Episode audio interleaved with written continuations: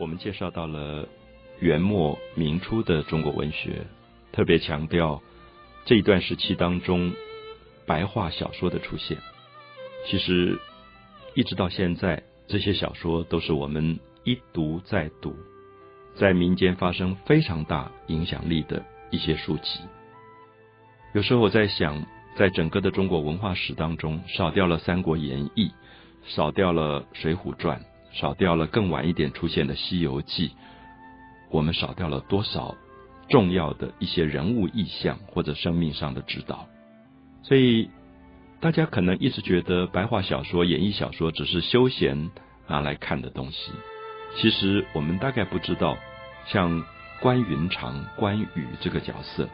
因为《三国演义》变成了民间最崇拜的一个男子汉，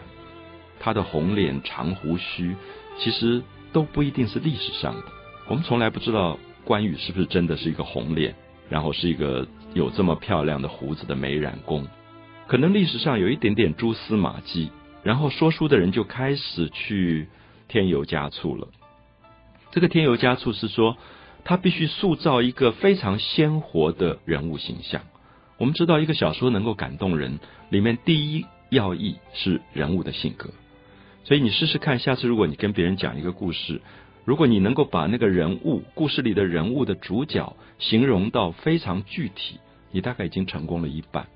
因为通常有时候人家跟你讲一个故事，他讲到那个人，讲了半天面目模糊，你不知道长得什么样子，也不知道他个性如何。可是我们到关云长，最后民间，我记得小时候连我们。最民间的一般的小店里面挂的月历牌上，都会有一个关公在读春秋的那个样子，就是大家可能都记得红脸，穿绿色的袍子，手上拿一本春秋，然后旁边点一支蜡烛，然后一个手拉着他的胡子，那么在读这个春秋的样子。好，这种造型小说里并没有描写，小说其实只是一个抽象的叙述。可是为什么一般的老百姓觉得？关羽的造型是这么确定的，现在任何人一看说啊，这是关公，甚至会对他拜一拜。我们看到很多庙里都有关公的这个造型，甚至很多做生意的人家里现在都供奉关公。好，所以在这样的一个情况里，我要说的是，如果没有这些民间长期的话本小说或者戏剧的发展，关公这个造型不会这么清楚。所以讲到。元末明初这些话本小说跟戏剧互动的关系，我特别强调的是，中国的文学开始走向民间，开始跟民间有非常多互动的关系，而产生了一个集体创作的真正意义。这是为什么我一直觉得，只把罗贯中这个名字放在《三国演义》上，其实是不完全正确的，因为他其实只是一个整理者。《三国演义》会变成这么活泼的一个小说，应该感谢从唐到宋到元这么长久以来，所有在路边说书的人的集体智慧，以及民间很多加入的互动的感觉。所以我们知道，连苏东坡的文集都说到，当时苏东坡是宋朝人，就是民间都相信曹操是一个很坏很坏的人。他很多很多的害人的计谋啊，这些东西。那刘备非常的好，非常的仁慈。那因为苏东坡本身是读历史的，他就知道历史上也不全然是如此。可是他会觉得说，你今天要跟民间讲曹操个性不完全如此坏，刘备不一定如此好，老百姓都不相信，因为他们已经受到戏剧跟话本小说这么大的影响。所以这里面说明远在。罗贯中整理《三国演义》之前，这些人物性格已经慢慢形成了，所以我们会觉得曹操今天变成了一个舞台上的大白脸啊！很多人都说，因为太多心机了，每天都在计算别人，最后那个脸越来越白，越来越白。那我们会觉得红脸代表的是一个血气方刚的感觉，就是。我不知道大家有没有这种感觉，就是有时候跟朋友喝酒说，哎，这个人一喝酒就上脸，脸就红，就觉得呃血脉奋张，就是有义气的人。当然，这种判断不一定完全对了，我们不一定完全赞成这样的说法。可是我相信民间这样的说法有它一定的原因啊，就是因为他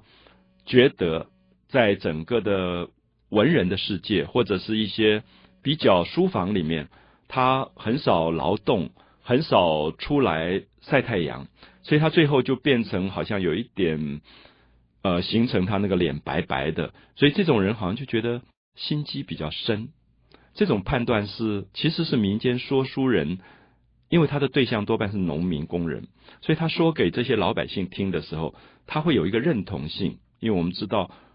这个《三国演义》当中有两个人是非常被大众喜爱的，一个是关云长，关羽；那一个是张飞。那张飞是黑脸，关云长是红脸。那大家去乡下看一看，那种在田里种田啊、做工的人，皮肤都黑黑的。